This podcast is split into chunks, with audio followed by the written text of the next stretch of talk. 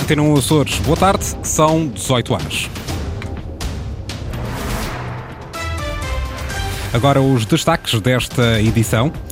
Crise política nos Açores, partidos com assento parlamentar convocados pelo representante da República são ouvidos na próxima segunda-feira. No Parlamento, ao contrário do que é habitual, foi o presidente do governo a chamar a si a abertura do debate do plano e orçamento, que deve ter como desfecho o chumbo dos documentos. Já tem data, o Hospital de Ponta Delgada volta a retomar o procedimento de interrupção voluntária da gravidez na primeira semana de dezembro.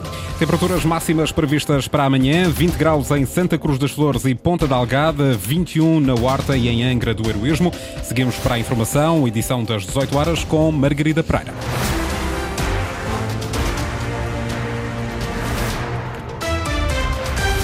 Partidos com representação parlamentar e deputado independente convocados pelo representante da República para audições já na próxima segunda-feira. Esta é uma informação confirmada pela Antena Açores junto de vários grupos parlamentares. Pedro Catarino estabeleceu um primeiro contato com as forças políticas na passada sexta-feira, marcou as audições para dois dias úteis depois de ser conhecido o resultado da votação do plano e orçamento do governo no Parlamento açoriano. O representante da República não espera pelo previsível chumbo dos documentos para decidir os passos seguintes, isto quando o presidente do governo já disse que, mesmo que o plano e orçamento sejam chumbados, tenciona apresentar uma segunda versão dos documentos. Em direto neste jornal tenho Osvaldo Cabral. Osvaldo, boa tarde. Que leitura desta decisão de Pedro Catarino, naturalmente por indicação do presidente da República, que leitura é que se pode fazer? Que apresentar um segundo orçamento não é suficiente para resolver esta crise? Ah, naturalmente que terá sido por orientação do Presidente da República. Eu creio que será demasiado precipitado começar já a imaginar qual será a decisão do Presidente da República em caso de, de chumbo do, do plano de orçamento, como é provável. Né?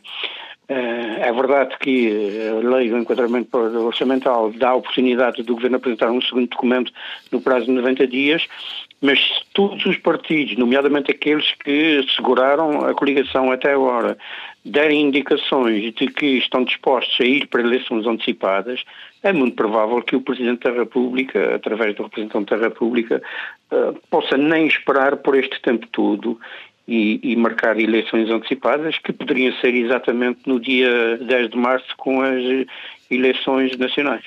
O representante da República não esperou por uma decisão do Parlamento, marcou já as audições para dois dias úteis. Pode já ter, naturalmente, em, consonância com o Presidente da República, pode já ter a sua decisão tomada?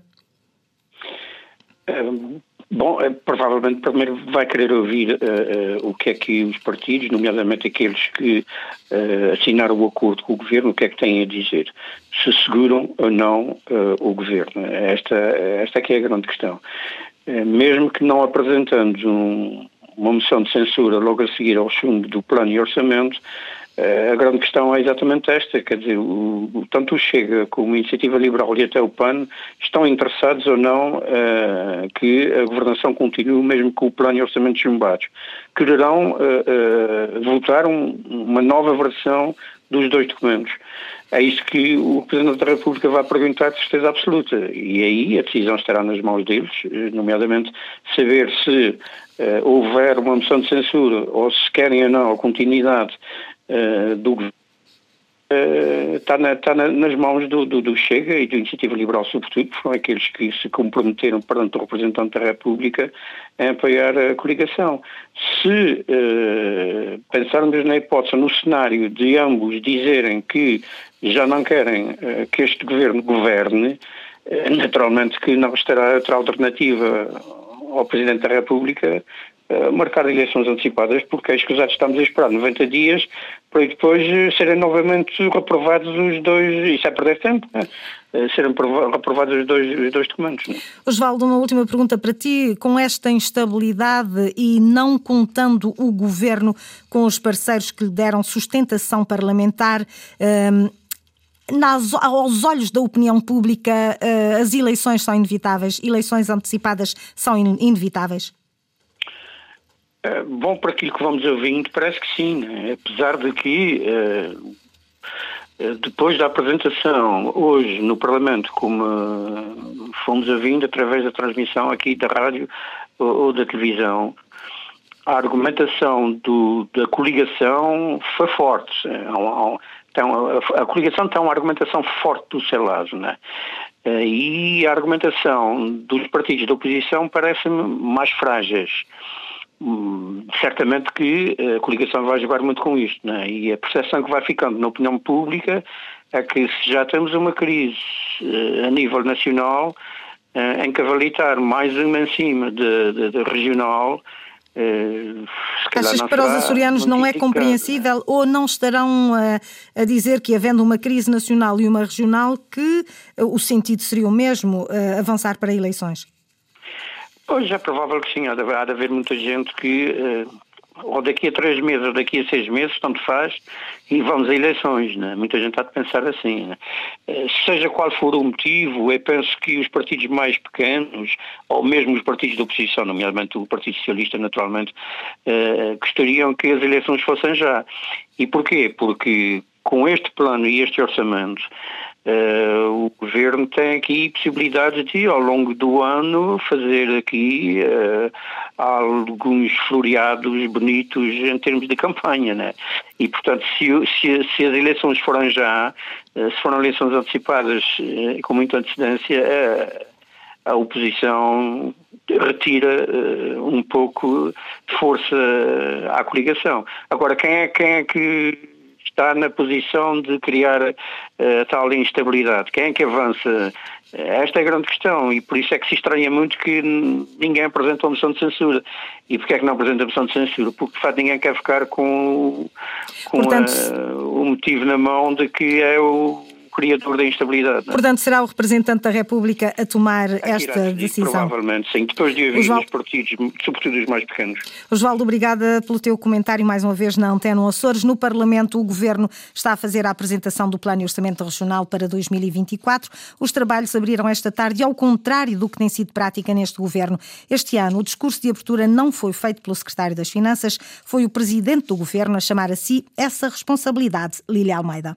22 minutos de discurso para tentar defender o plano e orçamento regional para 2024, condenado à partida pelo chumbo dos partidos de esquerda e do deputado da Iniciativa Liberal. A José Manuel Bolheiro coube defender as virtuosidades dos documentos. Com um orçamento bom e melhor ainda do que os seus antecessores em matéria de velocidade cruzeiro da execução dos meios de financiamento comunitário, não podemos adiar é fazer, porque fazer bem e melhor vale a pena. E por ser o melhor desta legislatura, merece ser executado, diz o presidente do governo de coligação PSD-CDS-PPM. Quem trabalhou para entrar neste rumo está disponível para continuar a trabalhar e a servir o nosso povo.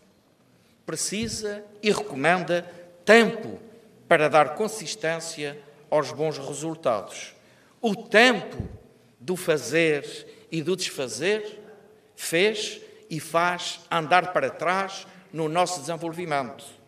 Fazer, continuar a fazer e não desistir dos bons resultados é que dá progresso. José Manuel Bolheiro quer tempo para acabar o que prometeu e alega que os bons indicadores mostram que não se deve voltar atrás. Refletem a servidade do rumo iniciado neste mandato, que registra 28 meses de crescimento económico consecutivo nos Açores. 30 meses de crescimento do índice do consumo privado. Registra o maior número de população empregada e o menor número de desempregados inscritos. Não é obra e graça que tenha caído do céu, é fruto do nosso trabalho.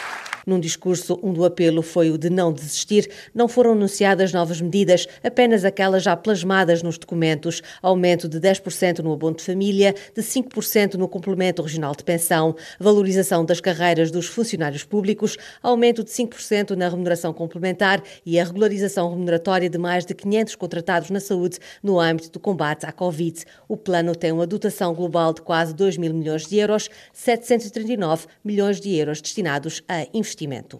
Pedro Neves foi o primeiro deputado a intervir esta tarde no debate do Plano e Orçamento. O parlamentar do PAN acusou José Manuel Bolheiro de estar agarrado ao poder e de não querer eleições antecipadas, mesmo contra a opinião de anteriores líderes do PSD. O que será que diria Dr. Mota Amaral sobre um governo nos Açores sem um orçamento aprovado?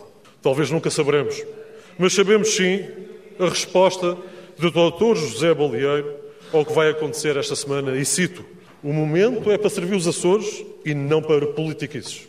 Mas, Sr. Presidente do Governo, politiquices não é ficar agarrado ao poder para servir os interesses partidários, ao invés de servir os Açores? Uma ideia repetida por Vasco Cordeiro, líder parlamentar do PS, que acusa o governo de direita de mentir aos açorianos para se manter no poder. Que apego é esse ao poder? Que obsessão é essa com o poder que vos leva a urdirem uma estratégia que mais não visa do que atropelar as competências deste Parlamento e o voto livre dos deputados desta Casa?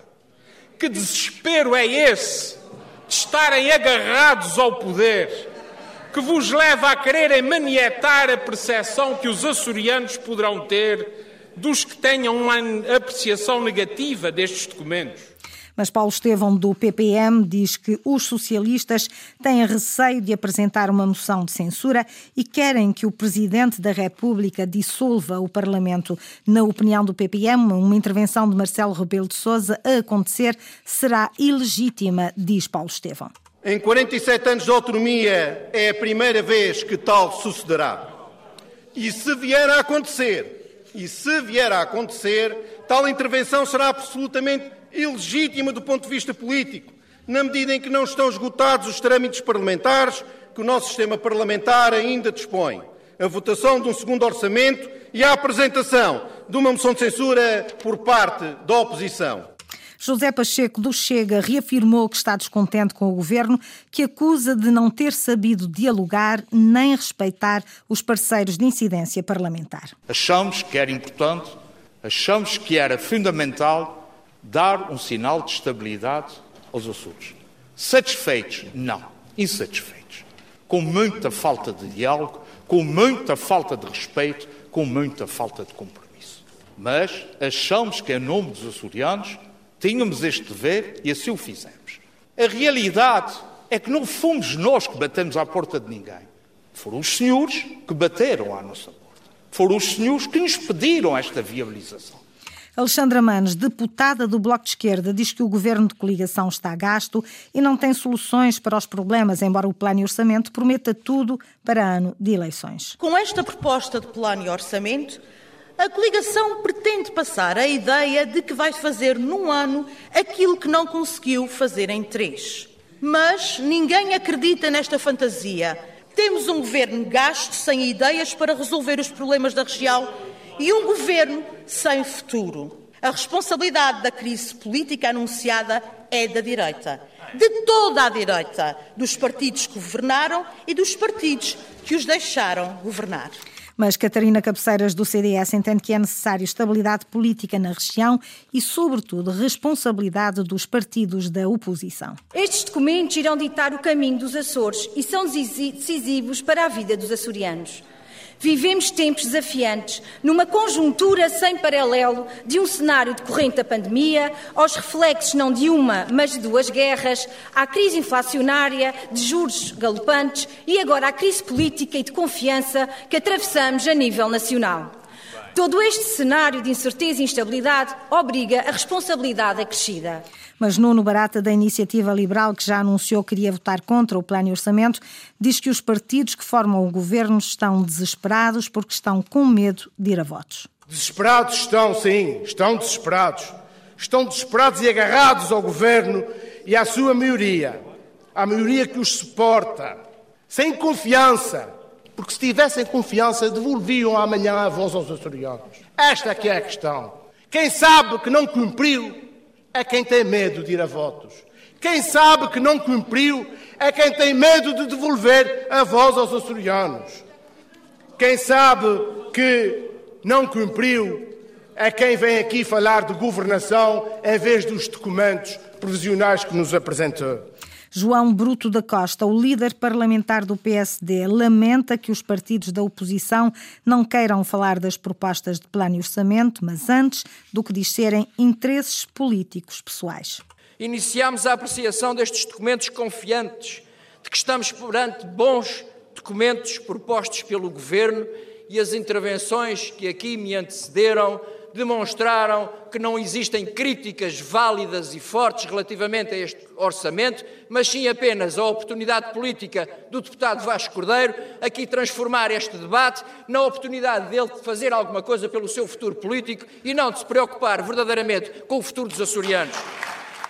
O Parlamento iniciou já o período de debate setorial das propostas de plano e orçamento para 2024, que serão votadas na quinta-feira. Os membros do Governo estão já a apresentar as linhas orientadoras para as suas secretarias. O primeiro foi Artur Lima, que tem a tutela da Segurança Social.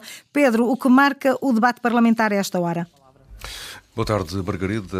É, é, são as questões relacionadas com habitação e pobreza, é, áreas que estão debaixo da alçada de um, Artur uh, Lima. Artur Lima, que, tal como já tinha feito José Manuel Bolheiro, falou essencialmente do que estava para trás, daquilo que foram resultados, que, no entender do governo, resultados uh, positivos e, fazendo um balanço das primeiras três horas, diria isso mesmo, ou seja, um governo Governo a entrar muito forte neste debate do orçamento, desde logo com José Manuel Bolheiro a fazer questão de ser ele a abrir o uh, debate. Depois, a intervenção de Artur Lima foi ela, toda ela, centrada para quem está fora deste plenário, falando diretamente um, para as famílias e, no fundo, obrigando depois a que PS e Iniciativa Liberal tivessem discursos muito duros, com frases como, uh, como palavras como falsidade, mentira e chantagem, frases várias vezes repetidas, quer por Vasco Cordeiro,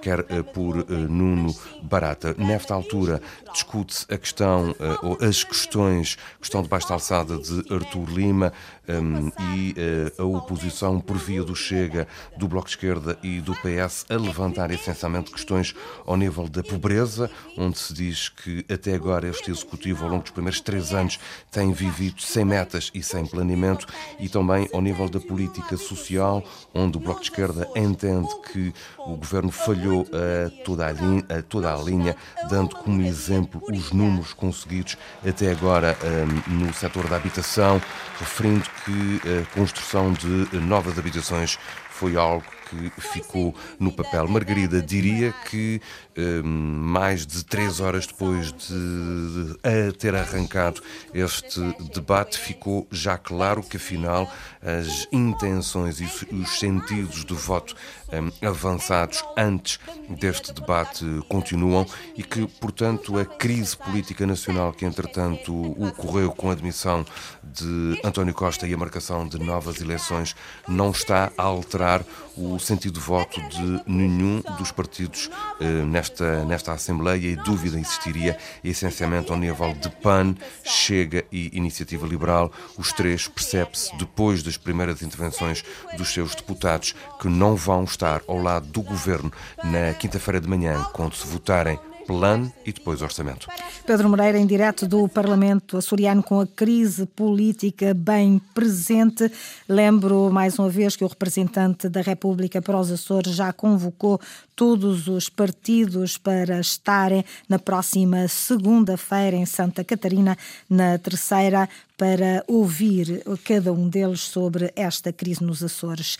Digo-lhe agora que o Hospital de Ponta Delgada volta a retomar o procedimento de interrupção voluntária da gravidez. Já tem data, é na primeira semana de dezembro, o despacho da Secretaria Regional da Saúde, que permite desbloquear a IVG no Hospital do Divino Espírito Santo, já está também publicado. Mónica Seidi, secretária regional, frisa que a dificuldade estava apenas na falta de médicos que não fossem objetores de consciência. Não estava em causa a técnica técnica em si, mas o facto de termos apenas três objetores de consciência, que seria necessário reorganizar a atividade do serviço para não haver aqui uh, uh, algum tipo de prejuízo sobre a atividade programada, uma vez que nestes casos em concreto uh, estamos a falar de um tempo de janela de atuação relativamente curto e nesse sentido, em conjunto com o Hospital do Divino Espírito Santo e com, os, com o Serviço de Ginecologia e Obstetrícia, conseguimos diligenciar perante essa tal necessidade de reorganização e de realização não só da consulta, do exame ecográfico e da, e da técnica em si, à partida estará ultrapassada essa situação. Do ponto de vista legal, o procedimento já tem o enquadramento que faltava,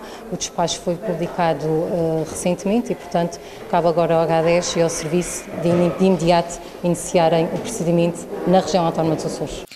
É já na primeira semana de dezembro, confirmou esta tarde à Antena 1 Açores o Hospital de Ponta Delgada. É oficial, Pedro Lima é o novo treinador do Praense, equipa que está no Campeonato de Futebol dos Açores. Isso mesmo confirmou a Antena 1 Açores o presidente da SAD, Henrique Linhares. A SAD do Praense chegou a acordo com Pedro Lima. O técnico vai assumir o comando da equipa até final da temporada, colmatando a saída de Luís Amieiro muito grande. Quando eu pus o nome eh, em cima da mesa, toda a gente deu o seu ok para a sua contratação. E até por aquilo que disse há pouco do, do seu último êxito, que foi levar o Fontinhas à Liga 3, e como nós temos ambição, não escondemos, não é por morrer uma andorinha que acaba a primavera, não foi pelo facto de termos perdido ontem que deixamos de pensar naquilo que obrigatoriamente temos que pensar, que é regressar o mais rápido ao Campeonato de Portugal. O treinador regressa ao ativo depois de ter estado no Fontinhas, clube no qual subiu à Liga 3 em 2022, tendo abandonado os terceirenses no decorrer da época seguinte. Para adjunto chega Nuno Janeiro, antigo treinador do Angrense. Também quisemos, e até porque já trabalharam juntos e, e com sucesso, o Nuno Janeiro vir trabalhar ao seu lado como seu adjunto, também um homem que conhece bem o Campeonato dos Açores, teve também o seu sucesso na, no Angrense há duas épocas, conciliou-se as coisas, a vontade, se eles tiverem sucesso, todo o praense terá sucesso e de certeza que os associados e adeptos do praense vão gostar de estarem felizes em finais de abril. Pedro Lima, novo treinador do Praense, ele que já teve uma curta passagem também pelo emblema da Praia da Vitória na temporada de 2015-2016. Tudo confirmado esta tarde à Antena Açores. Foram as notícias às 18 horas na Antena Açores com a jornalista Margarida Pereira. Recordo que a informação está sempre atualizada online. Pode passar por acores.rtp.pt ou pelo Facebook da Antena 1 Açores.